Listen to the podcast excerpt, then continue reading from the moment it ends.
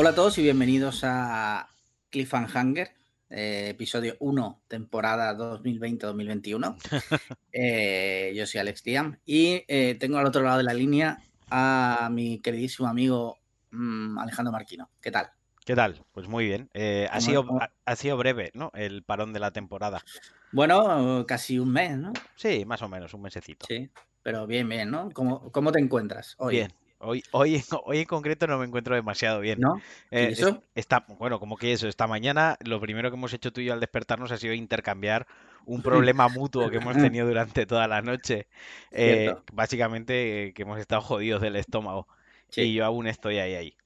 vaya por Dios. Sí, Yo creo que estoy ya bien, ¿eh? O sea que me alegro. ya te, ya te Eh, por lo contaré. menos uno de los dos integrantes que sobreviva. Sí. Y bueno, antes de nada, si te parece, antes de entrar en materia, cuéntame cómo ha ido tu verano. Pues Tu, tu ver, verano. Eh, me lo he visto bien, el verano. Sí. Eh, nada, muy tranquilo, turismo de proximidad, ¿no? Que dicen Ajá, este año. vale. Por aquí poca cosa, no, no- mucha playa, eso sí. Me he puesto moreno, creo que es el año que más Sí. bronceado me he puesto, sin duda. Tú, tú sabes que hay una moda ahora que se llama baños de sol en el ano. Sí, sí, te sabía por, por Dios que esto no es coña. Eh, sabía que ibas a salir por lo del ano 30 segundos después de haber hecho otra broma con el ano, lo que más indica que igual tienes que mirártelo, estoy ¿sabes? en la fase, la fase anal que O sea, Freud. que tienes que mirártelo, el ano y el problema, porque Sí. obviamente algo hay ahí. Pues escuchar, no, no, que dicen especialistas ahora que la moda es broncearse el ano porque te mete una vitamina D por el culo, pero A, a, a- to- a todo meter. a tope de calcio. Sí, sí, sí. Eh, No, no lo he practicado, pero bueno, No, si alguno de nuestros oyentes sí, Que que avise, lo comente. que nos mande una foto al grupo. Sí, sí. Bueno, eh, pues mi verano bien. He cerrado, o sea, he tenido vacaciones dos semanas. Que Sobreviviste a Ibiza. sobreviví a Ibiza, es verdad. Eh, cogí un avión y la ¿Cómo, experiencia ha fu- eso, ¿cómo sido, fue la experiencia de coger avión en tiempos del corona? la experiencia extraña, tío, porque la gente, en mi opinión, creo que va un poco tensa, ¿sabes? Porque no, la realidad es que te metes en un sitio cerrado Sí, con, no sé, 100 personas, no sé cuánta gente cabe en un avión normal de estos de Ryanair. eh, y te metes ahí y claro, vas con miedo de quitarte la mascarilla para beber agua o tal, pero quitando eso, en general bien. No bien. había, o sea, todos los asientos iban ocupados con normalidad, había algún tipo de medida, Eh, no había ninguna medida, daba la casualidad que, bueno, como está la cosa como está, el avión no iba lleno. claro. Entonces dio la casualidad que el primer día entre Paloma y yo había un hueco, entonces íbamos bien. Y a la vuelta íbamos separados, pero yo también tenía un hueco con el de mi lado. Pero fue casualidad, te quiero decir. No, las aerolíneas no han hecho ninguna medida. No han hecho como el cine, que ahora luego hablaremos No, de, de ir al cine, no han hecho que, nada que han ido vendiendo asientos, Sí, dejando dos asientos vacíos. sí, que está de puta madre, que tú, como tú dices, luego lo hablaremos, pero que, que por lo menos Ryanair, que yo sepa, no ha hecho nada. O Ya. sea, eh, te metes ahí y O sálvese quien sea, pueda. es, es zona exenta de coronavirus, eh, Sí, sí, de- sí. zona exenta de pandemia. Las Sí, normas que se están aplicando eh, por sí. el mundo están exentas En, encima, en arriba los, de un en los- avión. en los aviones, sí, sí. Pero ¿Y bueno, algún dicen tipo de, algún tipo de control en el aeropuerto? ¿Te dispararon eh, con lo de la temperatura a la cabeza? mm, a la ida no me di cuenta, pero me dijo mi cuñado que, que sí, que han puesto unas cosas que tú no te das cuenta. En el de Málaga sí es más, más descarado, que lo vi a la, a la vuelta, pero a la ida no me fijé y son unas cámaras térmicas con unos médicos que están ahí sentados y que si detectan eh, alguna persona con fiebre, pues eh, te para y te atiende un médico para ver si es posible coronavirus o... A ver si te tienen que sacrificar ahí mismo o Sí, sí, puedes continuar. Sí. La verdad es que ni, ni a la ida ni a la vuelta a nadie de mi avión le pararon ni nada, o sea que Si no eso te me deja, me deja más tranquilo. cague vivo, ¿no?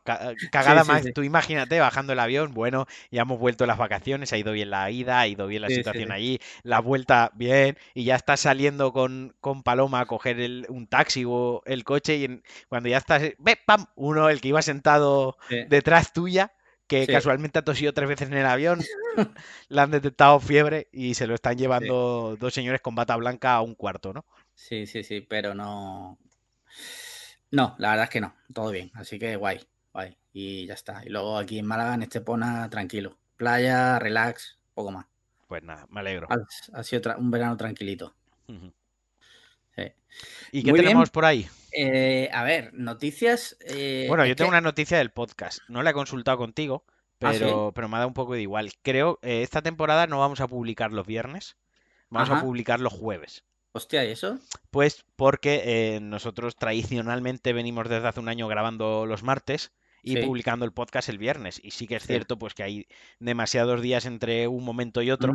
Entonces, pues para que los temas que tratamos eh, tengan Vale. validez lo más Sí. próxima a la grabación del episodio, he creído tener a bien publicarlo pues un día antes. Un día antes, una yo, unidad de día antes. yo estoy totalmente de acuerdo contigo Sí, claro. en ello, porque claro, como yo, como yo no lo edito, Como tú no haces ni el huevo, hijo de la gran puta, como si te digo que en cuanto acabemos de grabar lo publico. Por tu sí, estupendo pues igualmente. una genial idea, la verdad. Sí, sí. Que noticias de última hora. Bueno, el coronavirus, lamentablemente, sigue siendo el puto tema. O Sí. sea, eh, estoy llegando ya a límites de, de cansancio mental al ver que no se atisba un final. Entonces, eh, ¿estás desarrollando coronafobia? O sea, ¿le estás cogiendo ya manía al No, coronavirus? bueno, le tengo manía, sí, le tengo manía. Estoy hasta la polla, tío, porque es que todas las noticias son del coronavirus. Sea, o relacionadas con el coronavirus de una, de una De una u manera otra. u otra, ¿no? Sí, porque, por ejemplo, no sé si te has enterado hoy de la que se ha liado en Madrid. Sí, sí, sí, sí. Que eran las pruebas, mía, eran las pruebas PCR para eh, los profesores que se puedan incorporar a, Sí, sí, al instituto. Y eso lo han delegado o lo han subcontratado o han dado la licitación a un laboratorio privado, al sí, parecer, que es quien ha organizado un poco el tema y se ve que se ha montado ahí una cola, vamos, pero que sí, cientos de personas eh, aglutinadas, No, miles, miles, miles de miles. O sea, yo, entre comillas, no veo mal de que contraten a una empresa privada, puesto que la sanidad pública tiene que estar ahora mismo mm, Sí, sí. hecho un desastre y, y no estará para eso. Entonces, joder, manda a los centros, a una persona o dos personas que hagan lo- los test a los trabajadores de los centros. sí. Si me apuras, en un día te puede hacer dos personas, o sea, dos trabajadores te pueden hacer dos centros Sí, sí, sí, fácilmente. sí, claro, claro, se ponen. Además, en un centro no hay tantos docentes. O sea, hay Claro, muchísimos docentes y coges todos los centros. Sí, Pero, sí, sí. pero si tú mandas a la gente a hacer a los centros, pues bueno, No creo que, hu- no creo que hubiera habido mucha diferencia de precio No. y hubiera sido desde luego una idea mejor, ¿eh? Quizás es lo mejor sí que ha sido un tema de velocidad, porque si tú te pones ocho horas, siete personas en una fila y que vayan entrando uno tras otro a hacer la prueba, sí que a lo mejor lo que a lo mejor yendo a los centros tardas una semana porque te tienes que sí, desplazar, quieras que no, pues ahí se centraliza porque si estás hacer dos turnos de médicos, unos por la mañana y otro por las tardes, y todo el día ahí haciendo pruebas de PCR, igual en dos días lo tienes hecho. Y dada la puede situación ser. y las fechas que son, entiendo que le surge lo máximo. Pero esa es la explicación que se me ocurre. ¿eh? Luego también la gente en la apoya, porque mm, gente que han entrevistado la cola, que lo he visto yo en el telediario, diciendo es que aquí esto no puede ser porque no se está respetando la distancia de seguridad. Vamos a ver, la- eso, ¿qué Eso es, pasa? ¿Tiene que estar un policía con una pistola para que la gente se separe? eso, eso es otra, claro. También un poco de, de, de ¿cómo es la palabra? De Da- responsabilidad cada de uno. responsabilidad autocrítica. Quiero decir, si tú ves que los medios o tú ves que la organización es deficiente en alguno de los aspectos, como por ejemplo que no esté señalado el tema de la distancia, y, joder, tú te puedes separar claro, claro. y nadie te obliga a estar encima del otro. la gente, macho, es que o va ahí como en las guarderías un policía ahí diciéndole separaos, o la gente es que si no, no respeta la distancia de seguridad.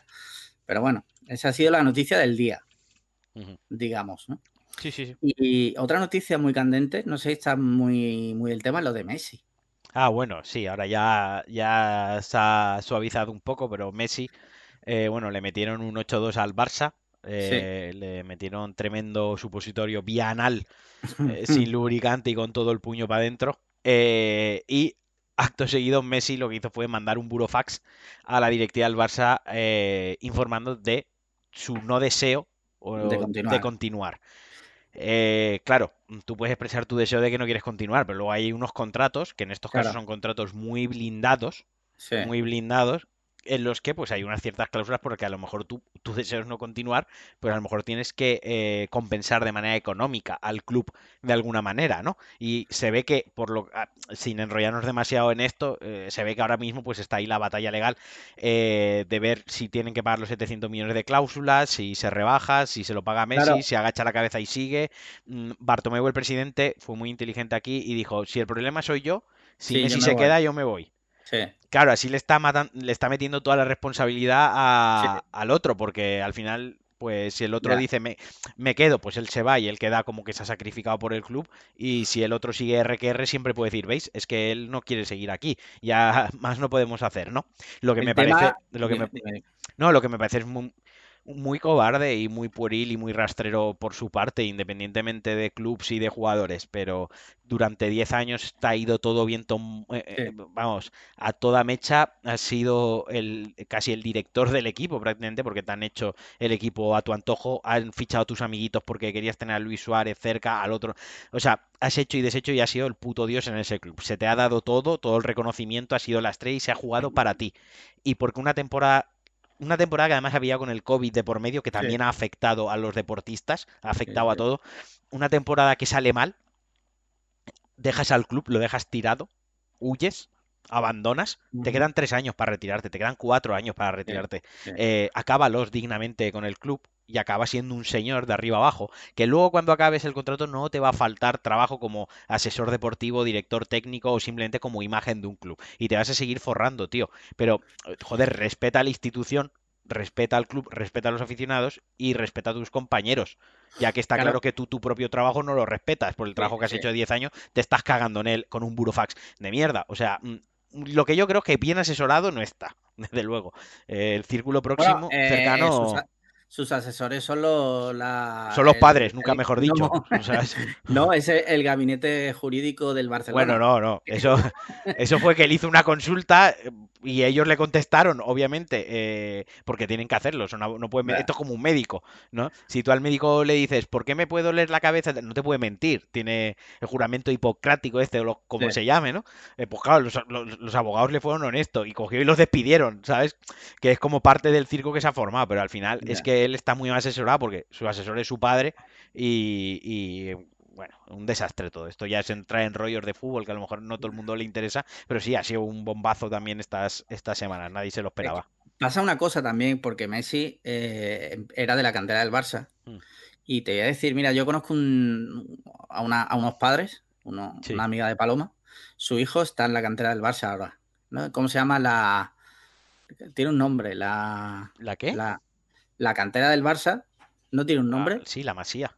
La Masía, eso. Pues, eh, mucho sobre del foot, pero, pero ya. Sí, sí, yo pensé las cosas que hay que saber. Pues este niño está jugando en el Barça y su padre, pues el padre eh, piensa que puede llevar al niño. Y un amigo que tenemos en común le dijo, mira, o estudias o si no te van a engañar y yo creo que, muchas veces estos deportistas de élite que sus asesores son sus padres. Es lo peor.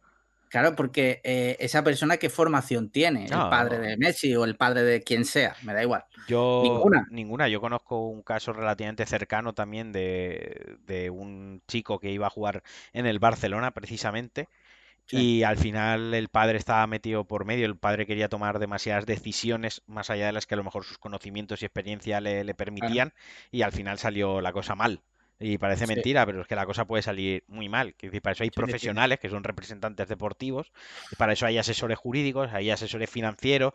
O sea, quiero decir, entiendo que tu padre esté al lado como un consejero. ¿No? Y más cuando eres una de las estrellas deportivas mundiales, pues para que no pierdas la cabeza, pues porque es tu familia, es tu padre, etc, etc. Pero luego cuando son cosas profesionales, meramente profesionales, quizás hay gente mejor preparada. Seguramente. Mira, otra noticia que ocurrió ayer, si te parece, esto entraría dentro de la sección de crímenes y tal. Sí. Te voy a leer el titular. Venga. Localizan a una mujer que llevaba desaparecida desde hace 25 años. Esto pasa, en, esto pasa en España. Ojo.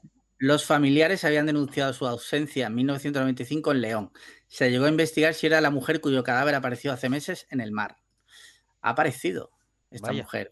Y todo indica que se fue voluntariamente. Vaya, vaya. Entonces, eh, la mujer está ahora en la UCI. Eh, no está, creo que no está ahora mismo despierta, porque la, la, encontró la policía, porque vivía sola, eh, la, policía la encontró eh, deshidratada en casa y tal, porque tenía problemas en las piernas. Y a raíz de que la llevaron al hospital y tal, ha sido que se ha descubierto todo eso.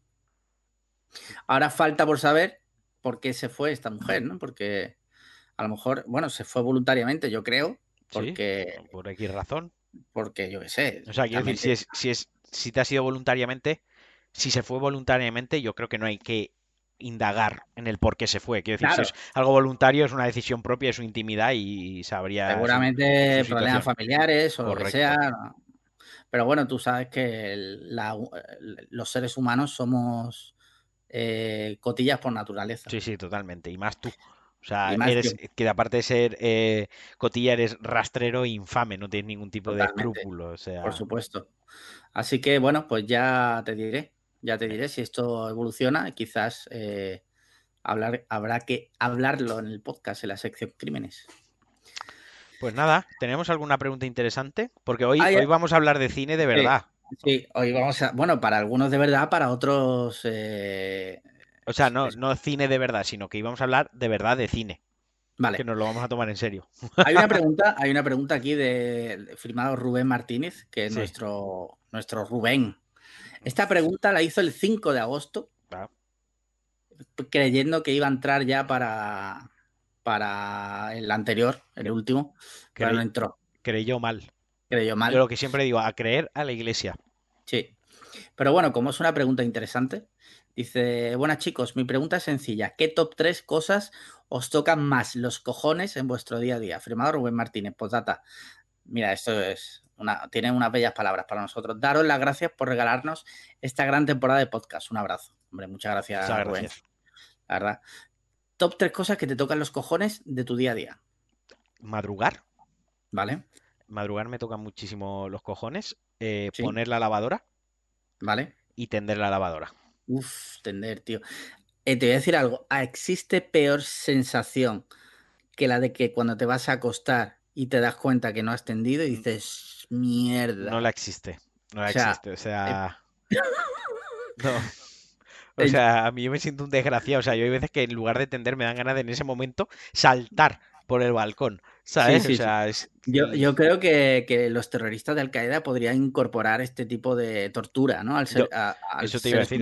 Yo te digo que si algún día me convierto en un gran dictador, mis campos de concentración serán gente tendiendo. Pero justo antes de irse a dormir. Claro. El, todo el día de chilling, tan normal. encima, encima los tendré todo el día viendo la Play, o sea, viendo la Netflix, jugando a la Play, con cerveza, o sea, lo que es un día, un, sábado cojonudo, un, domingo cojonudo, ¿no? ya están reventados de cansancio. Y cuando ya están a última hora, digamos a la una menos cuarto de la mañana y tal, en ese momento las lavadoras del resto de la población, los que obviamente no estén bajo mi yugo, eh, pues tendrán que tender toda esa ropa. Y por la mañana descenderla a primerísima hora, madrugar y descenderla. Porque va a llover. ¿no? Entonces va a llover, recoge la ropa. Exacto, pero si esto está tapado, da igual, tú recógela. Madre mía, mira, una cosa que me jode a mí, de las que más me jode la, vida, es la gente que va por el carril central en la autovía, pero no, no va, o sea, va más lento que la gente que va por el carril derecho. Ya. ah, pero eh, la pregunta englobaba de la vida. Todo, en, tu día, ah, a día. Claro, tú cuando me has dicho mi día a día, yo pensaba que eran de cosas de mi vida, de mi día a día, de, yo como individuo. O sea, tocarme, los, tocarme los huevos, o sea, pues tocarme los huevos, madrugar, eso me toca los huevos, trabajar, me toca los cojones máximo y tener que pagar el alquiler, me toca los cojones siete veces más todavía. joder, ya, pero eso son cosas que a todos a todos nos molestan. Eh, yo lo de, de verdad, tío, no entiendo lo del carril central. O sea, es que a día de hoy casi nadie va por el carril derecho. ¿Y eso ¿Qué pasa con el carril derecho? En Málaga se conduce muy bien. Se conduce ¿Ah, bastante. Yo comparado con Valencia, sí, en Málaga se conduce bastante bien. Por norma, por general, yo no he visto demasiado retrasado conduciendo. Bueno, puede ser, puede ser. Eh, de los peores sitios que yo he conducido aquí en España es en Madrid. Sí, no, bueno, eso es la selva. O sea, es, brutal. ellos te dirán que son los mejores conduciendo, porque todo en Madrid es lo mejor de pues España. Tienen la mejor lonja de pescado. Claro, los bocadillos de calamares, los mejores en, hombre, en Madrid. Antes te va a comer. Ahora, yo qué sé, el agua, la mejor en Madrid. Conducir, la mejor en Madrid. Hostia, universidad, la mejor es en Madrid. O sea, todo lo mejor está en Madrid. El resto, todos somos mierda. Todo mierda. ¿eh? Incluso la mejor playa la tienen ellos también, si se ponen tontos. Pero, pero lo cierto es que allí conducen con el orto. O sea. Conducen muy mal, tío. Yo cuando vivía allí cogía el coche para hacer cosas. O sea, muchas veces era a ver quién le echaba más cojones. Exacto. que a eso eh, también ganan los madrileños. también, por supuesto, más cojones sí, que ellos no tenemos ninguno. Sí, sí, sí, sí. Eh, otra cosa que me jode mucho Sí. es creer que te queda leche, ir, sacarla Sí. al frigorífico y que no quede. Eso, pero eso es. eh, la- ¿Quién ha dejado ese brick ahí en el frigorífico cuando no En mi- tiene. En mi Ah, caso, en mi caso soy yo. O Tu sea, yo yo del, mismo. tu yo del pasado es gilipollas, ¿no? Sí, sí. Sí, sí, sí. Ojalá, eh, vivir en, en Tenet para. Rebobinar Sí, y no dejar ahí el Tetravic, ¿no? sí, y cambiarlo. Sí. Sí. Iba a hacer una broma, pero eso ya incurriría en un spoiler. Uf. Pero, pero no se puede, no se puede. Y ya cosas que me joden, pues no sé, la verdad, muchas cosas. Pero así del día a día, pues diría que esas dos me joden mucho. A mí buscar sitio para aparcar. Mira, es una Ah, cosa bueno. que me jode porque pierdo tiempo de mi vida. Eh, y eso Sí. que no tardo mucho, pero si he hecho 10 minutos, para mí Sí. son 10 minutos que podía haber estado mirando al techo y estarían mejor invertidos. Yo normalmente en mi día a día ese problema no lo tengo, la Claro. verdad. Y luego los fines de semana, es que Málaga está ya en un plan que, que ya te acostumbras que si vas con coche tienes que meterle un parking, tío. Sí, sí, no, no. Porque está imposible, o sea, imposible. Así que eso, hombre, me jode tener que buscar sitio, pero no me quita el sueño. Bueno. Pues ya lo tenemos, ¿no? Y sí, Oh. creo que sí, que no tenemos. Bueno, quizá hay algún DM, pero son antiguos, o sea que lo, lo Pues- vamos a ignorar. Voy a ir ya eh, avisando a nuestro invitado de hoy. Cierto que tenemos un invitado. Hoy tenemos invitado, ¿vale? Entonces, mientras tanto, bueno, cuéntanos un poquito porque vamos a hablar de, de Tenet, la última Vamos- película de Christopher. Nolan. Vamos a hablar de Tenet o Tenet, o como queráis decirlo, eh, que se estrenó el miércoles pasado, si no recuerdo mal, eh, Sí. en España. Bueno, a nivel pasado. mundial, ¿no? Sí, sí, creo Sí. que a nivel mundial fue el miércoles, sí. Y ha sido como el primer hit que se estrena en cine desde que empezó la puta mierda esta del coronavirus. O sea, Correcto.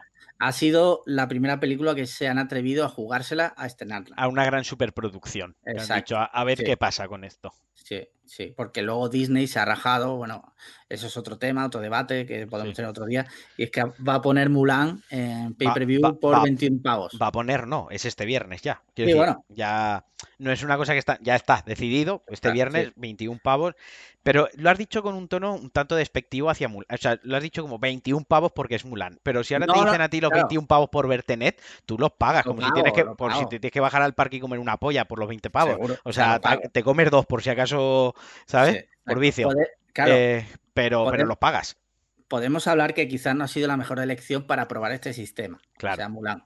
Esto si lo haces con Endgame, Ahí está, pues ahí sí que tienes, o, o- o la propia Tenet, porque Sí. Tenet sí que es algo de, es como un blockbuster mm, para todo, o sea, para el gran público, pero sabes que tampoco lo va a ver todo el mundo, ¿no? Es como, sí, se ve sí. muy bien de, de baremo. Bueno, creo que ya está entrando por aquí nuestro invitado. No sé si ah, nos pues oye. sí. Pues sí, lo tenemos por aquí. ¿Qué tal? Hola, bu- hola, buenas tardes. Bueno, Hola, lo presentamos. Estamos con eh, The Winger, con Alejandro. Somos tres Alejandros Tres grabando ahora mismo. O sea, eh, la idiotella puede ser máxima, ¿sabes? Va a implosionar el mundo.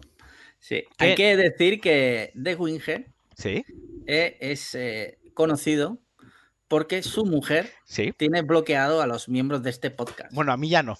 A ti ¿A, solo. a ti te ha desbloqueado? A mí me ha desbloqueado. Hostia, chaval. Ahora solo estás tú. Ahora la, la, la pregunta será si por participar en el podcast Sí, su mujer lo bloqueará a él o, o no. Eso es probable. Eso bueno, eh, bueno, pues te, te hemos invitado para, porque, bueno, estábamos introduciendo la Sí. sección que era, íbamos a hablar de Tenet o Tenet o no sé cómo se pronunciará, porque es una palabra inventada, ¿no? No existe. Tenet. Pues eh, no lo sé porque durante la película lo meten en, la- en las frases, Sí, como si fuera, como si fuera una, una palabra de verdad. Entonces ya dudo de si existe o no. Tampoco lo he buscado, la verdad. yo estoy poniendo significado, o sea, para que veáis lo bien que nos hemos preparado esto. Eh, tened principio. Es en inglés, si lo traduces al castellano, es principio. ajá. Ah, la vale, palabra vale, es principio. También significa dogma. Vale, pues ya está. O sea, Doctrina, ya, ya has, has empezado explicando mal el título de la película, diciendo que no existía. Eh, bueno, pues estábamos hablando de eso, Tenet, la última superproducción de Nolan, que en esta ocasión vuelve a narrar una, una película, una historia de espías, ¿no? Porque Origen ya iba de, espías, de, espías corporativos, pero espías al fin y al cabo. En este caso son eh, espías más al estilo 007, ¿no? Eh, en concreto es un ex agente de la CIA, el protagonista de la película, y todo esto lo adorna, todo esto lo mete en una burbuja, en una bola gigante de ciencia ficción y de viajes temporales. Eh, yo lo primero que os quería preguntar a ambos es ¿qué tal ha sido la vuelta al cine? ¿Qué tal es el cine post-COVID? ¿no? Porque eso es lo primero, que hemos, hemos ido los tres a las salas de cine a verla. Sí. Eh, si quiere empezar Alejandro. Sí, dale, Alex. Pues yo he ido dos veces a verla. Entonces, la primera vez fui a verla en, español y ahí sí que la sala estaba bastante llena. Pero el, cine, el cine eran, en plan, dos asientos ocupados, dos libres, dos ocupados, dos libres. Y ahí sí que nos, dejamos toda la, durante toda la película la mascarilla puesta, por ejemplo. Vale. Sin embargo, fui ayer a verla en versión original. Sí. Y éramos tres personas. Mi mujer, yo y, No, miento. Mi mujer, yo y tres personas más. y, además ellos estaban como diez filas más abajo y nosotros en la última. Entonces ahí sí que nos quitamos la mascarilla un poco por, comodidad. Por rebeldía. Una, pregunta. Mm, sí. Esas tres personas que están en el cine, ¿tu mujer también las tenía bloqueadas? probablemente. No, ahora en serio. Eh, ¿Y cómo fue en tu caso? O sea, eh, ¿notaste algo distinto a la vida pre-coronavirus en el cine? No, la verdad, la única diferencia es eh, al llegar al cine que la parte de las palomitas tienen las mamparas de metraquilato y tal. Sí. Pero por lo demás no, no había mucha diferencia. En ningún momento te cogen la, entrada, esto todo con el móvil y con un escáner. Pero vamos, por lo eh, demás, no hay mayor diferencia. las palomitas siguen siendo insultantemente caras. O sea, para quien se lo esté preguntando, la Coca-Cola y las palomitas sigue costando como un menú del McDonald's. Sí, correcto. Eh, a ese respecto, yo tuve una mala experiencia. Eh, bueno, una mala experiencia. ¿Te tosieron en las palomitas? No, no, no. Mira, llegué al cine. voy a. Porque aquí lo que hay es yelmo. Y me acerco al mostrador, que es donde te venden. Es, antes te vendían las entradas en el bar, ¿no? Llego y le digo, mira, dos entradas para tal. No, es que lo tienes que comprar en el kiosco. Digo, ¿solo se puede pagar con tarjeta entonces? Sí. Digo, vale. Digo, ¿y si yo compro la entrada con tarjeta en el kiosco y luego vengo aquí y compro las palomitas y bebidas, te lo puedo pagar en efectivo? Me dice, sí. Y digo, pues la persona que ha ideado, se lo dije así, digo, la persona que ha ideado ese sistema, eh, dile que no, que no lo ha pensado bien yo, sé que no es tu culpa, pero es una gilipollez. Sí, sí, no, totalmente de acuerdo. Porque entiendo que si pones el sistema de tarjeta de crédito para que la, no tal, porque sea en el kiosco y en el bar. Sí, sí, no, no, tiene, tiene todo el sentido. Yo, yo, como estoy diciendo, yo también fui a un yelmo y era exactamente todo igual. La principal diferencia es que ahora estaba más ancho porque no tenía nadie al lado. Claro, es claro, como que, te, que se separan por grupos, o sea, si tú vas con tu pareja, no te sientan a nada, o sea, dejan un hueco por lo menos de una persona. A ambos lados. Sí, y luego las personas de atrás la ponen como en ese hueco, ¿no? Para que así... Correcto, como si hiciese como, como... Un zigzag, ¿no? Un zigzag, exacto. Como un colador, ¿no? Sí. Eh, pues para que nos entendamos. Aquí también es yelmo, pero eh, aunque íbamos, el, cuando fuimos en español íbamos cuatro, pero nos separaron dos y dos. Ah, sí. Y era, era eh, y al final entonces se quedaba, eran dos asientos, dos espacios, dos asientos, dos espacios. Y en la fila, en la fila arriba y abajo, justo al contrario. El dos espacios, dos asientos. Claro, para quedar el rollo tablero de ajedrez. Sí, sí, sí. Pero aunque íbamos cuatro, nos sentaron dos y dos. Vaya, y eh, una cosa a mí que luego me llamó la atención, que es que se hacía mucho hincapié que no te podías quitar la mascarilla, pero luego la gente está con las palomitas, la bebida, como es lógico, y está así la mascarilla, quiero decir. Claro. Que, incidir mucho en el hecho de que hay que llevar la mascarilla durante las dos horas de película, que tremendo, bueno, 150 minutos dura la película, dos, horas, y, media. tremendo coñazo lo de la mascarilla en un sitio cerrado. Eh, y luego con las palomitas, pues bueno, si te las racionas, pues estás las dos horas y media sin, mascarilla, como aquel que dice. Pero bueno, en la nueva normalidad, lo que yo sospecho que si esto se alarga mucho, lo que al final harán es subir el precio de la entrada al doble, porque si la, sala tiene la mitad de aforo, lo que harán será subir el doble la entrada para quedarse como estaban antes aproximadamente. Así que, pues bueno, Esperemos pues que. el caso es que yo noté las entradas más baratas. No sé si es porque. Por, si, tienen, si tiene que ver la ciudad, porque a lo mejor aquí en Elda, ser más pequeña, Eh, creo que cuando fui en español fueron 4.90, que es verdad que fue el día del estreno, no sé si era el día, o el jueves, el día después del espectador, y ayer, que era martes, y me costó 5 con poco. Sí, a mí me costó también 5 con 40, creo que era. Sí, igual por ahí. Yo la recordaba más cara, no sé por qué. Sí, la habrán dejado ahora, tiene precio reducido para atraer a la gente, pero insisto, si se alargan el tiempo, si esto, si febrero 2021 esto sigue así, subirán, acabarán subiendo el precio porque es insostenible, lógicamente. Pero bueno, más allá de eso, eh, ya entrando en lo que es la película, antes de entrar a explicar, ¿os gustó sí o no? Yo le di un 5 sobre 5. O sea, Ah, qué susto, pensaba que iba a decir un 5 sobre 10. No, no, no, no. que va, que va, que va. Yo, la disfruté. No sé si un 5 sobre 5, pero un 4 o 4 y medio sí. Hay algunas cosillas que chirrían. Yo estoy contigo ahí. Yo estoy contigo. Para mí es, es aunque, aunque tiene cosas que chirríen, o sea, yo ha llegado a un punto en mi vida en el que cuando valoro una peli es cómo me he sentido al salir del cine. Y cuando salí de Tenet, o sea, salí que me dicen, vamos a ir a matar a un tío y estoy tan excitado que hubiera ido a matarlo. También te pueden decir vamos a hacer una paja, si es por excitación y no matas a nadie, ¿no? También. igual del susto si te ven. Pero... que sea. en, ese caso, para mí Fast and the Furious sería mejor que, que Tenet. Porque de Fast and the Furious salí que quería derrapar por todos los lados y de esta salí en plan de guay, la he disfrutado, pero... Saliste filosofando. No, a ver, yo estoy contigo porque, a ver, la, la película obviamente es una superproducción, tiene todo el dinero del mundo y un poco más. Eh, pero para mí, eh, insisto, la película está muy bien y vuelve a la, a la narrativa.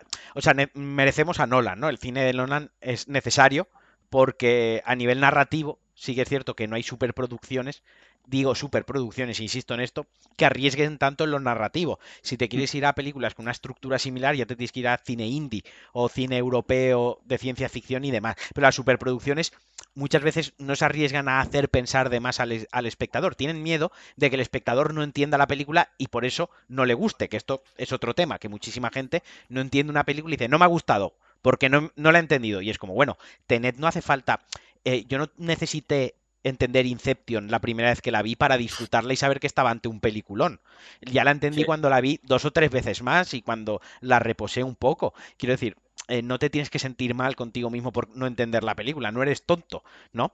Entonces sí que es cierto, pues, que las eh, grandes productoras y demás con estas películas no arriesgan tanto los blockbusters, van a tiro seguro y a que la película guste más. Y Nolan, pues oye, arriesga y para bien o para mal, juega con la estructura narrativa de la película, ¿no? La, deforma, la transforma, la cambia de orden. Y yo la mejor manera que tengo de definir Tenet, sin entrar en spoiler, para mí Tenet fue un puzzle. Me dieron las piezas de un puzzle. Y durante la primera parte de la película, el primer acto de la película, yo solo hacía que ver piezas que para mí eh, yo sabía que todas esas piezas pertenecían al mismo puzzle, pero no las sabía ordenar. Yo sabía que lo que estaba viendo, esa información me iba a ser útil para la, segunda mitad de la película, ¿no? Para el segundo y tercer acto. Pero mm, sabía que componían un todo, pero no entendía muy bien eh, qué pasaba. Y aquí es donde está mi, principal problema con la película, y es que creo que el primer acto, el desarrollo de los personajes, es muy plano. O sea, en general en la película los personajes tienen muy poco desarrollo, están muy desaprovechados también los personajes pero la segunda mitad es muy disfrutable cuando ves que el puzzle empieza a encajar muy bien y ya explica de qué va en sí la película, explica, te da un contexto de lo que está pasando, ahí la película gana muchísimo.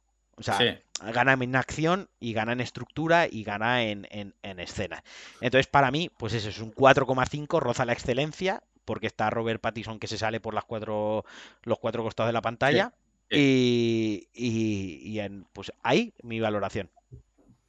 Sí, de hecho la, primera mitad es una película de James Bond, de espía pura y dura, con un personaje negro, que es lo que se quería hacer, lo que querían cambiar ¿no? en la franquicia James Bond. Sí. Y, es lo que ha hecho Nolan.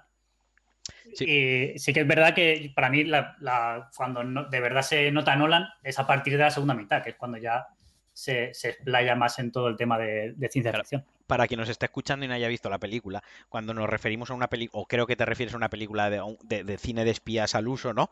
Es escenas a lo largo del mundo reuniéndose con diversos personajes, ¿no? Eh, que algunos se la quieren jugar y otros no. Aquí es donde está uno de mis problemas, es que eh, realmente cuando viaje de localización en localización, la película en ningún momento te pone un cartel, no, es muy explícita explicándote dónde está.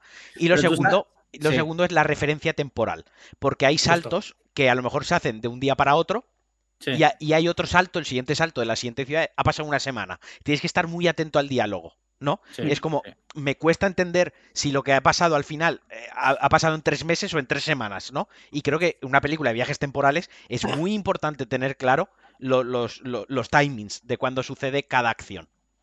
¿Sabes lo que pasa? Que yo creo que en este caso en particular, como se ha criticado siempre tanto a eh, Nolan por sobre explicar las tramas, con personajes secundarios que te van contando, eh, sí, pues ahora esto y ahora lo otro. Yo creo que ha dicho sí, pues ahora os van a dar por culo. Eh, no, estoy de acuerdo porque de hecho en la segunda mitad de la película hay dos escenas de esas. Lo que... Hay, sí, hay dos, pero mm, aún así creo que por ahí van los tiros. o sea, mm, yo creo que lo que ha cambiado es que antes la explicación está muy mal metida en la película y me voy a interestelar otra vez cuando al ingeniero de la NASA piloto de la hostia le tienen que explicar que es un agujero negro y que el tiempo es relativo, ¿no? Cuando ese tío, eh, en ese contexto, ese personaje, esa información ya la sabe. Sin embargo, en esta sí que es cierto que es un agente de la CIA, es decir, es muy bueno pegando hostias porque mola mucho cómo pega hostias y cómo dispara. Sin embargo, él conocimientos del espacio-tiempo no tiene, porque él no es físico. Él no es investigador, no es un doctor, no es un científico. Entonces ahí sí que creo que está muy bien encajado cuando hay esa sobreexplicación al protagonista. Ahí sí que empatizaba yo con el protagonista, porque yo decía, joder, sé lo mismo que él de, de, viajes en el tiempo, ¿no? Entonces que se lo expliquen a él, ahí sí que me gustó más. Sí, además juegan bastante con, a lo largo de la película con decir de que cada, eh, la información, cada uno la suya y sin compartir ni nada. Correcto. Eso también es una manera de te voy a explicar, pero a mi ritmo, cuando yo quiera. Así que siéntate y ya lo irás viendo. Sí, Que, incluso en el ritmo en el que se fracciona la información que se le da al protagonista, está implícito o está relacionado al final de la película, un dato que se da al final de la película, eh, hasta eso lo ha, metido bien en la trama, lo ha metido mm. bien en, en, lo que es la narrativa y en lo que es la historia, ¿no? Hasta el tiempo en el que hasta ha justificado cuando se da cierta información, lo ha justificado al final de la película, ¿no? Ha, caído en ese detalle. Por esa parte a mí me parece un buen guion de Nolan, pero tengo que decir que me parece una película más sencilla de entender, bastante más sencilla que Inception. Y con, claro. con una sola interpretación y que está mucho más... es más fácil, el concepto es más sencillo. Lo bueno que tiene Tenet eh, es que en realidad tú terminas de verla y yo creo cualquier persona que, vea películas, o sea, no tiene que ser cinéfilo, eh, más o menos va a entender todo lo que ha ocurrido, quitando a lo mejor tres, cuatro detalles que, quedan abiertos. Alex tuvo que ir dos veces a verla porque ha, tenido que ir dos veces. Eh, he tenido que ir dos veces. De hecho, la segunda le dije a mi mujer, eh, no me hagan ninguna pregunta hasta que no acabe la película para poder estar pendiente de lo que pasa. Entonces yo creo que, o sea, la trama se entiende perfectamente, lo que ocurre y cómo ocurre. Es verdad que hay cosas en la trama, como por ejemplo la primera escena de la película, que dices tú, hostia, eh, cuando terminas de ver la película, mm, te quedas pensando si esa primera escena ha sido de tal forma, ha sido de tal otra. ¿Sabes lo que te quiero decir? Sí, sí, sí. pero no son detalles eh, imprescindibles para entender lo que te ha contado la película. No, son para un segundo visionado. A un segundo visionado o, para alimentar teorías de internet, para que la gente charle. Que no sé que nos lo diga Alex, que la ha visto, ahora fuera coñas, la ha visto dos veces. Yo quiero saber si la segunda vez que la vea, mi cabeza, si, la película cambia la segunda vez que la ves. Porque, por ejemplo, Inception, pero Interstellar cambia muchísimo la segunda vez mm. que la ves. Porque ya el primer, digamos, los tres primeros minutos de película están, relacionados, o sea, están relacionados con haberla visto otra vez. Entonces sí que cambia mucho el chip de cómo la ves. Eh, eh, ¿Hay spoilers o nos esperamos porque aún no No, no, no, hay spoilers. O sea, quiero decir, no hagas spoilers, no hagas no, que nos esperamos. Vale, eh, yo aparte, Sara, yo opino como, como Alex Liam, que yo salí del cine y de hecho es una de las cosas que no le he puesto un 5 porque salí del cine en plan, pues lo he entendido todo. Pensaba que iba a ser más rocambolesca o más. Y, lo entendí, o yo pensé que lo entendí bastante, bastante bien. Sin embargo, con Origen no me pasó eso. Con Origen aún tuve que darle, darle una vuelta para terminar de entenderlo. Entonces, eh, esta segunda vez la he querido ver, la he visto en versión original. Sí, que ahora hablaremos de eso.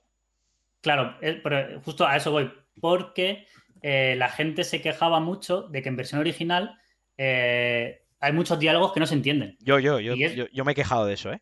Y es verdad, yo creo que salí de, de verla en español, lo entendí todo perfectamente Y eh, ayer al verla en inglés, muchos diálogos que en español me explicaban muchas cosas, me, me explicaban algunas cosas, salí en plan de, si esto lo hubiera visto por primera vez, todo este diálogo me lo hubiera perdido por completo.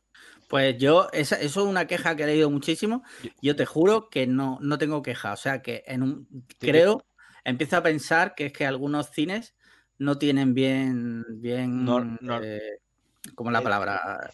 No es cosa del cine, ¿eh? porque lo que, lo que se, porque lo ha escrito gente en Reddit en Estados Unidos, en España. Lo, he leído, pero yo no he tenido esa sensación. Ya, pero, pero yo a mí me pasó, salí del fuera y comentándolo con José, eh, le pasaba. Y Alex lo acaba de comentar, que a él también le pasó. Entonces, lo que se ve que el máster está muy subido de audio. O sea, el audio es que está muy fuerte, tío. Al principio de la película, los primeros zumbidos, a mí me molestaron y todo, tío. La primera escena, los disparos me estaban molestando.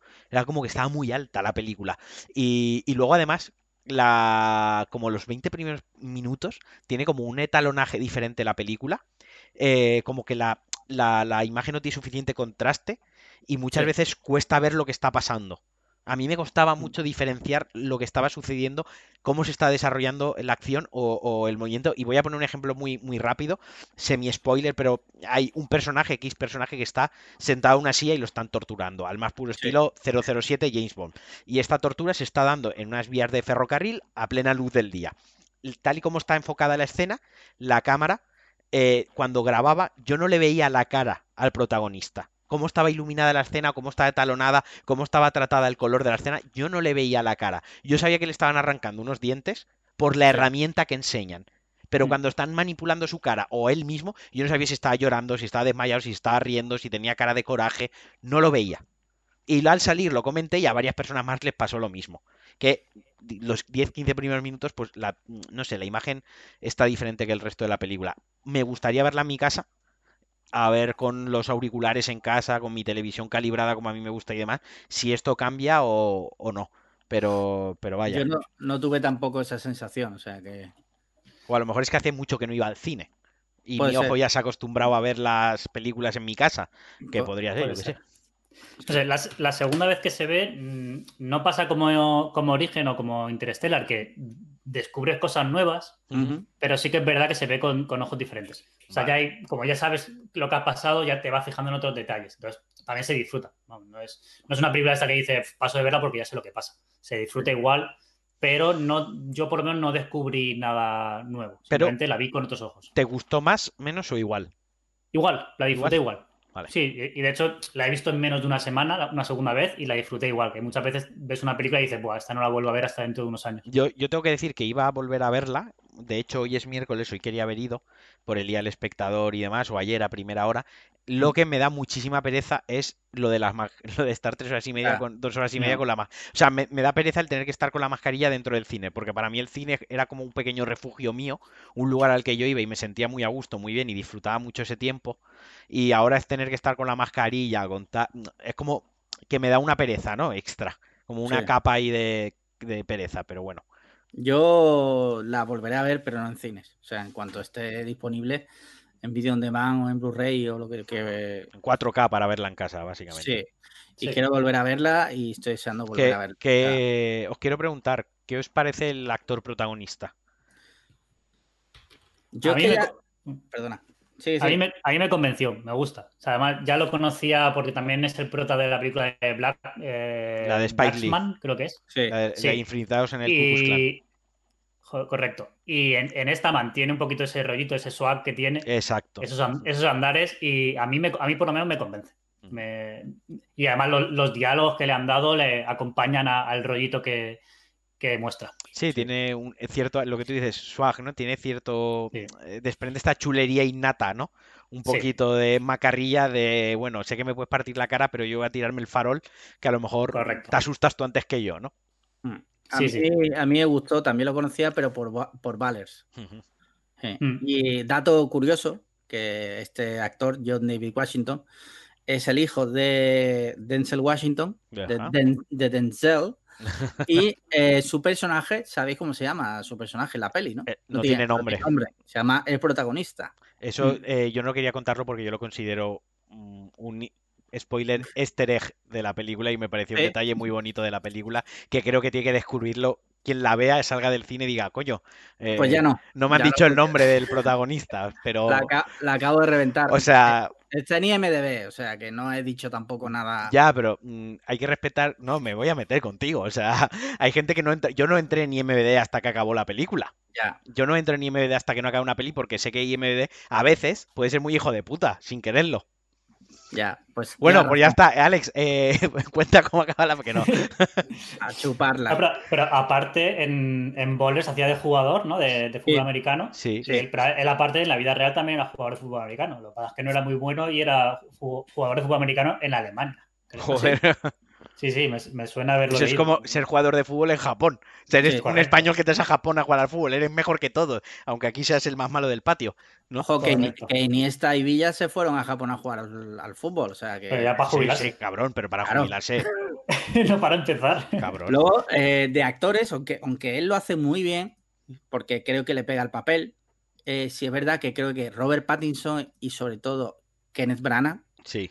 O sea, lo de Kenneth Branagh Mm, no voy a decir spoilers porque la forma que tienen de presentar su personaje y cómo lo hacen y cómo se desarrolla me parece que es una puta pasada. A mí me parece muy guay. A mí me parece muy guay también. Y sobre todo Robert Pattinson me parece que es el que mejor lo hace la peli. Pero es que es un actorazo. Es que lo defenderá capa de espada. Otro tema a hablar, sí, el personaje femenino da que hablar, porque por una parte sí que es cierto que deberíamos mirar la filia esta que tiene Nolan, de que solo pone una mujer protagonista en las películas. o sea, y luego tiene otra historia que es que siempre, siempre, siempre tiene que colar una relación de unos padres y un hijo, ¿no? O sea, siempre es la relación padre-hijo o tiene que estar presente. Siempre hay un hijo en todas las historias de, Nolan. Entonces también habría que ver. claro que, a Nolan su padre no le quería. No le quería, o sea, es la conclusión que yo saco. No, no, pero es que si ves sus, sus últimas películas, todo hay historias.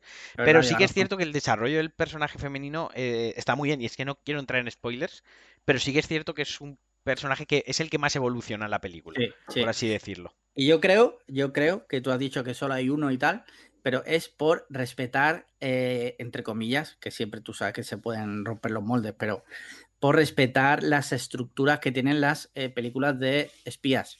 Siempre hay una chica. Sí, la chica Bond, ¿no? La chica Bond, pues en este caso es eh, esta chica, Kat, y sin contar spoiler, es verdad que aquí se desarrolla muchísimo más que la chica Bond. Sí, pero más que... Pero en Interstellar vale, hay dos protagonistas, pero si comparten, o sea, no, al final sumados comparten el mismo tiempo en pantalla que el protagonista, ¿no? Claro, ya. Si nos vamos a Origen, eh, Ellen Page.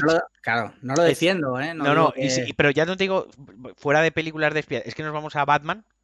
Y en cada película solo hay una mujer protagonista. Porque en la última película es. Joder, no me sale la actriz esta. Ah, eh, Marion Cotillard. Solo es ella la protagonista. Sí, que está Anne Hathaway como protagonista, ¿no? Pero es como que, mm, no sé, igual es percepción mía. Pero, es, más secundario. Más secundario, correcto. Es como que le da miedo darle el papel protagonista a, un personaje femenino, ¿no? Ya, ya. Hay un, hay un detalle que sobre el protagonista y la actriz que esto no es spoiler, pero es un detalle que, porque no cuenta nada de la historia, pero me gusta porque, por ejemplo, tú ves cualquier película, por ejemplo, de Tom Cruise y no dirías que es bajito. No. Sin embargo, eh, aquí en este caso, ella es bastante más alta que el protagonista. Sí. Y no lo ocultan. Totalmente. que salen andando uno al lado del otro y ella le saca casi una cabeza. Sí, pero es un detalle que a mí me, gustó. sí, pero es un detalle que tiene su explicación. Misión Imposible, la pasta la pone Tom Cruise. Básicamente la, produce él. Entonces, es el primero que no quiere salir bajito. Imagino que. que y también que quizás eh, Nolan dentro de sus pajas de su ciencia ficción, sí que es cierto que es un tío que creo que plasma muy bien la realidad. Quiero decir, si lo de Interestelar fuese real, probablemente se acercaría mucho a esa realidad. Si Inception fuese real, se acercaría, igual que Batman le dio una visión tan, entre comillas, real de lo que es Batman, ¿no? Eh, y creo que Tenet es lo mismo, es una película bastante plausible si eso fuese real. No sé si se ve el punto. Dentro de la fantasía en el día a día hay gente bajita, gente alta. Ahí está, exacto. Eh, intenta, no sé, se ve muy bien la. Ya pasaba también en Inception. Leonardo DiCaprio, eh, Joseph Gordon-Levitt y Tom Hardy eh, eran más bajitos que no me acuerdo el, protagonista japonés, cómo se llama exactamente. Se me han ido dos nombres de la cabeza, pero también pasaba eso. En las escenas se veía la diferencia de alturas. Los tres igual de feos que nosotros. Exacto. La vida, la vida real. Podíamos ser nosotros, podían hacer Netflix, igual que han hecho esta de los superhéroes mal, la que acaban de sacar la de Bryce F, podían hacer eh, Origen mal con nosotros tres. Eh, además, como los tres nos llamamos Alejandro, O sea, sería como. Más Inception que eso. Más Inception, claro. Es como el, un Alejandro que se mete dentro de otro Alejandro y al final el último Alejandro es el más infame de, de todos, ¿no? Luego, otro tema a, hablar importante es la acción, ¿no? Porque ah. es una peli de acción. Tiene las mejores escenas de acción de, Nolan.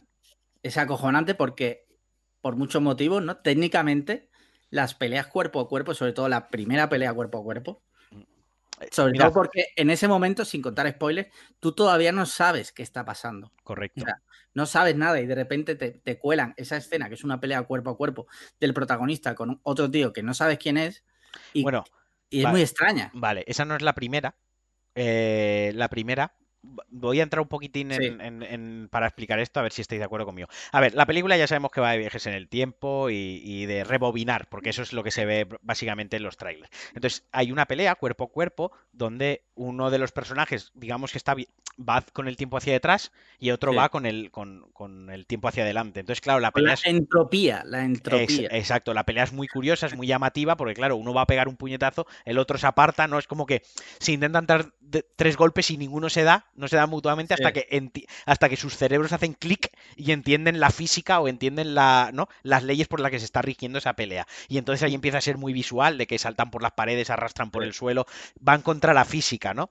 Pero antes de esa, hay una primera escena en un restaurante que a mí me impresionó mucho más pero muchísimo más, porque creo que aporta mucho más. Porque esa, esa escena es una escena muy cruda, muy de violencia, sin, sin digamos, sin ornamentación, sino una pelea cuerpo a cuerpo dentro de una cocina con tres mafiosos y, pega cuatro hostias ahí y se queda solo, ¿no? Y me impresionó mucho, primero, por la crudeza, con lo bien rodada que está y lo, seca y violenta que me había parecido, y segunda, porque da mucha información del personaje. Porque mm. el tío no es muy alto, como estamos diciendo, tampoco es no tiene el prototipo, el estereotipo de, de action hero, ¿no? De, Es muy humano, muy normal, ¿no? Muy común, cotidiano. Pero tiene unas grandes. Pero es un gran agente de la CIA, ¿no? Es un gran espía, tan bueno que, en el combate cuerpo a cuerpo es casi letal. Y se deshace de tres tíos en una cocina y vamos, los deja hecho un cromo. Entonces a mí me gustó, me, impactó mucho porque ahí me dio mucha información del prota y, de su personalidad y de cómo estaba rodada la acción en una cocina minúscula. Luego la otra es muy visual, muy chula. Ah, joder, igual que la escena final de acción es una auténtica pasada. Sí. Pero, pero vaya, yo coincido, tiene unas escenas de acción chulísimas. Luego, eh, la, persecución de los coches, o sea, otra vez, es la misma. Técnicamente, es que es una puta pasada. Sí, una sacada de polla. La... Eh, porque porque volvemos a lo mismo. hay una persecución de coches en el que unos coches. De casi 15 minutos la persecución. Sí, sí rozamos ya el spoiler, ¿eh? Pero esto se ha visto en los trailers también. Sí, sí, es verdad. Pues esa escena, sin entrar en detalles, o sea, al que le guste la acción, al que haya visto pelis como The Ride y tal, va a flipar. Pues es una pasada. O sea, es una pasada. O sea, es para verla y verla varias veces de todos los detalles que tiene. sobre la escena, la, pelea en, la cocina que, hablabas, ahí es uno de los momentos en el que más veo el, swag del protagonista, porque es una pelea de él contra Tess y se ve como él marca el ritmo de la pelea. Sí, sí. Eh, no es una pelea rápida. Y ese es uno de los momentos que, me gustó lo que tú dices, donde más vi al protagonista en plan de, hostia, este tío es, especial. Este tío mola mucho, ¿no? Por eso, lo, por eso es el protagonista de la película y no es otro agente de la CIA. Sí, sí, sí. Luego, otra cosa importante de la peli, que es muy Nolan, es que la primera escena de la peli es como muy impresionante. Sí, sí, sí. Es como muy, ¿no? Si os acordáis de Batman, en Batman, en The Dark Knight, es el robo del banco. Eh, la tercera es la de la, escena del avión, que es, técnicamente es una pasada. Una pasada. En eh, esta es la ópera, sin entrar en detalle. Sí, sí, o sea, aparte tienen, una, tienen una cosa en común que es que no hay diálogo. apenas hay diálogos en esas escenas. O sea, toda la carga está en el sonido y en la acción visual, lo que estás viendo. Sí. es algo que le gusta mucho a Nolan, ¿no? Empezar en medio de una acción. no, Empieza, no empieza su película lentamente. Empieza una acción, luego ya baja un poco el ritmo y, empieza.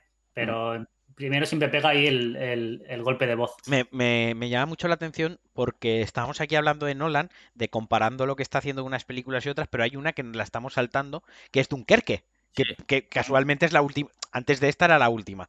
Y, y, Dunkerque también empieza con una escena de acción, con una persecución de unos soldados nazis a unos soldados británicos, eh, que hay un tiroteo mientras ellos escapan, tampoco hablan, no sé si la, la recordáis o os están viniendo ahora imágenes, pero... Yo la, tengo totalmente borrada de mi cabeza. Pues empieza exactamente igual la película, o sea, una escena de de silencio en la que solo se oyen disparos, hay una persecución y, es acción pura hasta que luego pues vuelve a decaer el ritmo de, la película. Me da mucha pena que Dunkerque haya sido olvidada tan, tan rápido porque incluso en el cartel de Tenet que tenían en el cine ponían del director de la trilogía El Caballero Oscuro, eh, Inception e Interstellar. Y se dejaban a Dunkerque ahí por el camino, que no es su mejor película, pero, pero, es, una, es, una, buena película bélica. Sí, y aparte. a mí me gustó bastante. Y aparte, la estructura narrativa mola mucho porque es una hora, un día, una semana.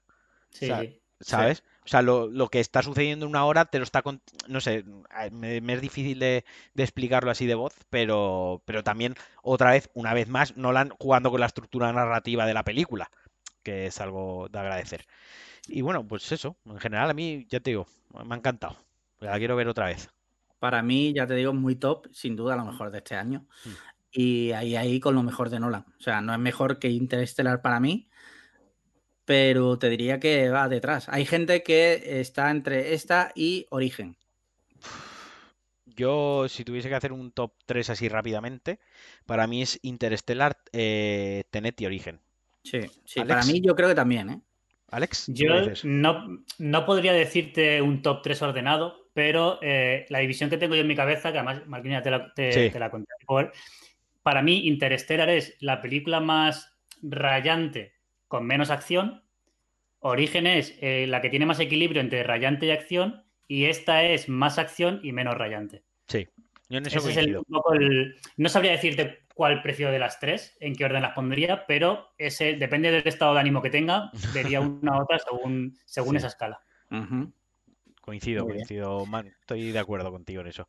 Muy bien, muy bien, muy bien. Pues bueno, pues eh, algo que hacemos siempre, si te parece, inauguramos este año, esta temporada, hablar de lo que hemos visto recientemente, ¿no? Tenemos cinco minutillos más, ¿no? Sí, sí, tenemos algo de tiempo, sí, sí.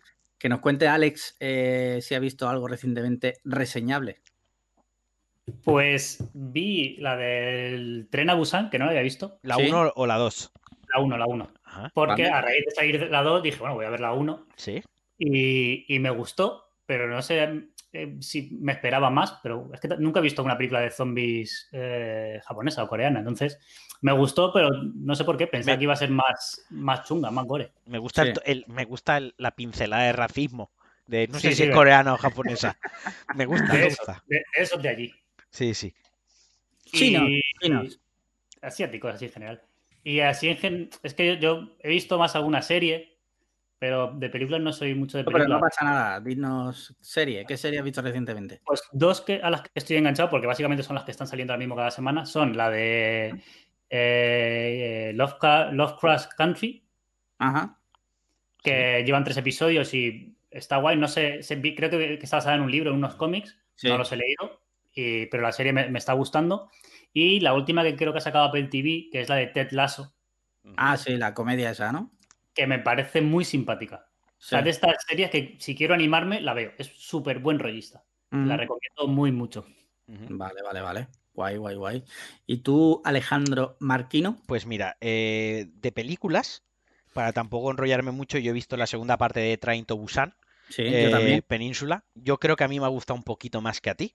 Uf. Y como recomendar, quiero recomendar Host H-O-S-T, Host, es una película de 2020 y es una película de terror y la comenté en Twitter, pero básicamente ahora se desarrolla ahora en el coronavirus, en el confinamiento que hubo hace un par de meses, ¿de acuerdo? Es una película súper actual porque van con mascarillas, se chocan el codo, o sea, tal cual. Y es una llamada de Zoom de estas que ha hecho la gente durante el confinamiento con los amigos, ¿no? Que se hacían llamadas de Zoom para tomarse una cerveza virtual, pero en este caso seis amigas deciden hacer una Ouija por, por Zoom.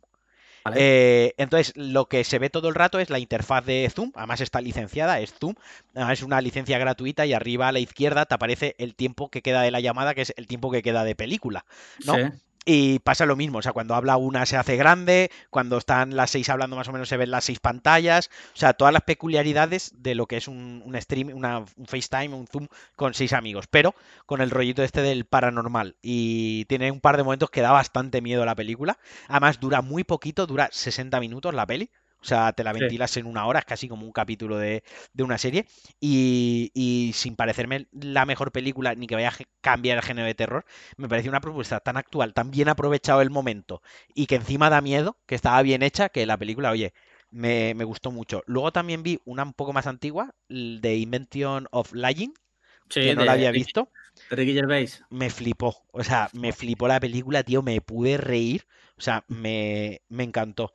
Y, luego vi el documental este de High Score de los videojuegos que está en Netflix, que, pues bueno, una vez más, como pasaba con The Last Dance, la producción es Excelsior, o sea, lo que es la producción es de otro mundo, pero lo que es el contenido es una basura. O sea, aburrida, o sea, eh, no cuenta bien nada, quiere contar muchas cosas y ninguna la cuenta bien ni profundiza, luego se hace un cacao y aparte cuenta cosas que ya están como eh, muy trilladas y hay otras que no le importan a nadie, no le interesan a nadie, entonces, pues bueno. ¿Qué pasa? ¿Que tú sabes mucho de videojuegos o qué? Algo sé.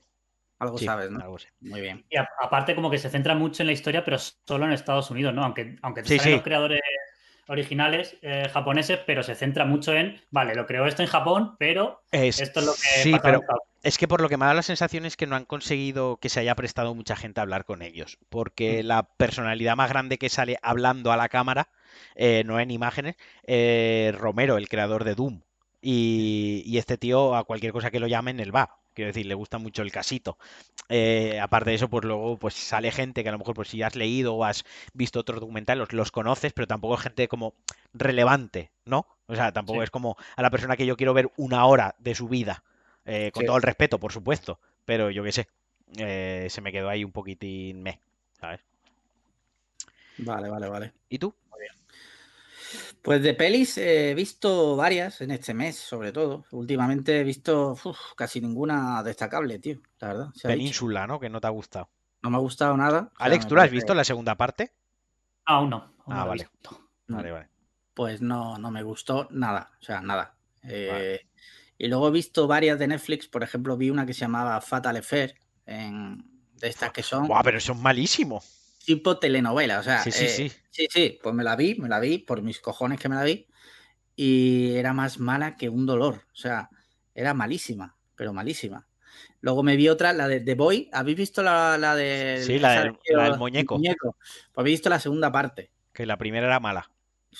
A mí la primera no me terminó de disgustar, creo que era original. Esta segunda es una puta mierda y encima te voy a decir algo, se carga el lore, o sea, el poco lore que tiene The Boy se lo carga. Se lo folla, ¿no? Sí. Es, su lore, es su lore y se lo folla como quiere. Sí, sí. Y así nada más destacable, porque ni series ni pelis destacables, la verdad, quitando Tenet. Pues nada, este fin de semana yo veré Mulan y os contaré.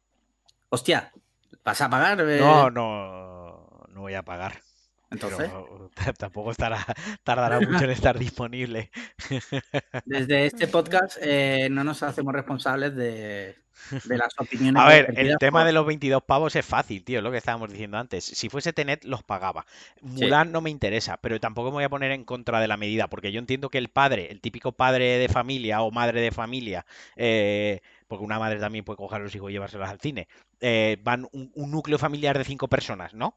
Una familia numerosa básica, al cine y se gastan 60 pavazos, tío, entre las entradas, las Coca-Cola, las chucherías, no sé qué. Entonces yo, yo pienso en el padre y dice, joder, pago 22 pavos y lo ven el viernes en casa, les doy palomitas y se lo ponen siete veces, acaba la peli y mañana pueden ver otras siete veces, pues ahí mm, veo que no está tan mal si echas números, ¿no? A ver, es algo. Para, el público objetivo, de hecho diría que es barata, porque además la pueden ver las veces que quieran. Claro, porque además muchos. Nosotros estamos poniendo muchas veces. Ojo, antes de que expresemos nuestra opinión sobre esto.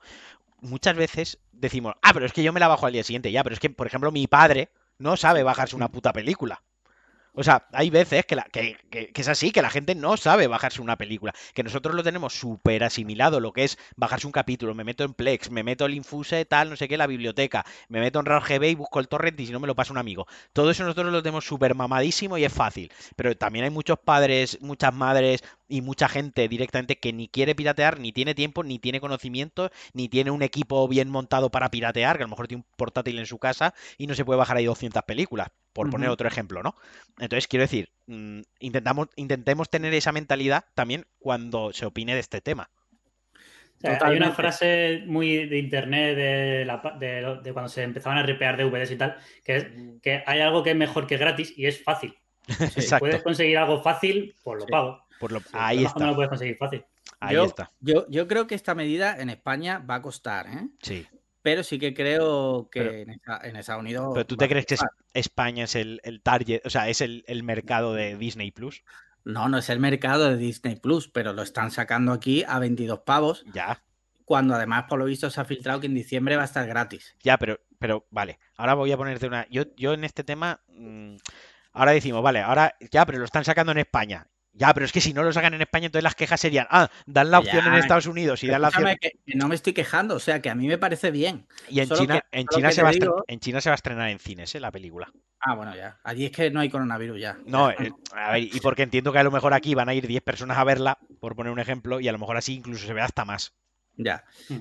Eh, que yo lo que te decía es que no me parece mal, a mí me parece bien todo lo que sea propuestas eh, nuevas, me parece bien. Solo que creo que en España la gente no tiene una economía o no es capaz de pensar que en el, a la larga está ahorrando.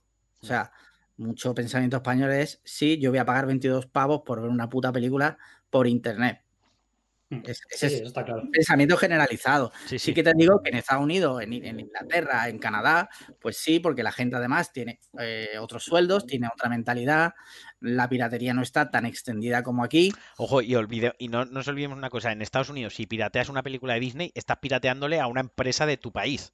Sí. O sea, que allí también la mentalidad para esas cosas también son muy, muy así, ¿sabes? Yo, Sí, yo por eso ahora voy a ir al súper y voy a robar un jamón, frío, un jamón, ¿no? Entonces, pues no sé, ojalá que triunfe y, saquen más cosas así, ¿no? Yo sí que creo que eh, en ningún caso eh, esto debería ser a la larga algo que se quede. Yo creo que tenemos que volver a los cines. O sea, que pase la puta pandemia y que se pueda volver a los cines, tío, porque la experiencia de ir al cine, a los que nos gusta el cine, pues está súper bien, joder. Sí, sí, mm. ¿no? Y bueno, pues nada, el tema cine de momento zanjado. Yo, mm, hay una cosa que me gusta preguntar siempre al acabar el programa, es ¿qué vais a cenar hoy? No vais a cenar, eh, vale, pues nada, aquí la gente hoy hace dieta. Yo voy a cenar cochinita pibil. Hostia, qué rica, qué rica. ¿Te acuerdas que te... Sí, sí, sí, sí, claro. Sí, sí, está muy buena, está muy buena. ¿Alex? Yo hoy toca algo sano, unas berenjenas rellenas o algo, algo de bueno, o algo así. La berenjena rellena puede llevar bechamel y queso gratinado. Sí, pero. Sí, pero, aquí, son, más, aquí yo son esas. un poco de queso, claro, llevan un poco de queso y como mucho atún. Me todo pimiento, berenjena y tal. Joder, que sea, que sea la última vez que vienes aquí a nuestra casa a hablar en esos términos. De verdura y de, y de, y de atún. O sea, ya. llevo, llevo, todo el día con un paquete de galletas príncipe delante engulléndolo, o sea que es para compensar un poco. bueno, bueno, venga. Pues nada. Muy bien, pues muchísimas gracias por haber compartido con nosotros este ratito. Esperemos que. Gracias por invitarme. Nada, hombre. Eh, esperemos que no sea la primera, o sea, que no sea la última. La primera sí es. y bueno, en el mundo Tenet, eh, esperemos que no sea la primera. Exacto, en el mundo Tenet igual es la primera. Sí. Y ya está, pues nada, también muchas gracias a ti, Alejandro Marquino. Y muchas gracias a los oyentes. Recordad, por favor, importante, cinco estrellas en, Apple Podcast y, en, en iVoox. Y donde vosotros queráis. Como si queréis poner cinco estrellas en la hoja de reclamaciones de la panadería del barrio. Le pides la hoja de reclamación y le pones ahí. Cliffhanger es un podcast cojonudo, cinco estrellas. Y, se, lo, y se lo das, ¿sabes? Sí, y eso es importante porque nos ayuda a crecer sobre todo para que nos contraten más publicidad. Exacto. Eso es importantísimo. bueno. y, y nada más, muchísimas gracias. Venga, adiós. Chao. Bye.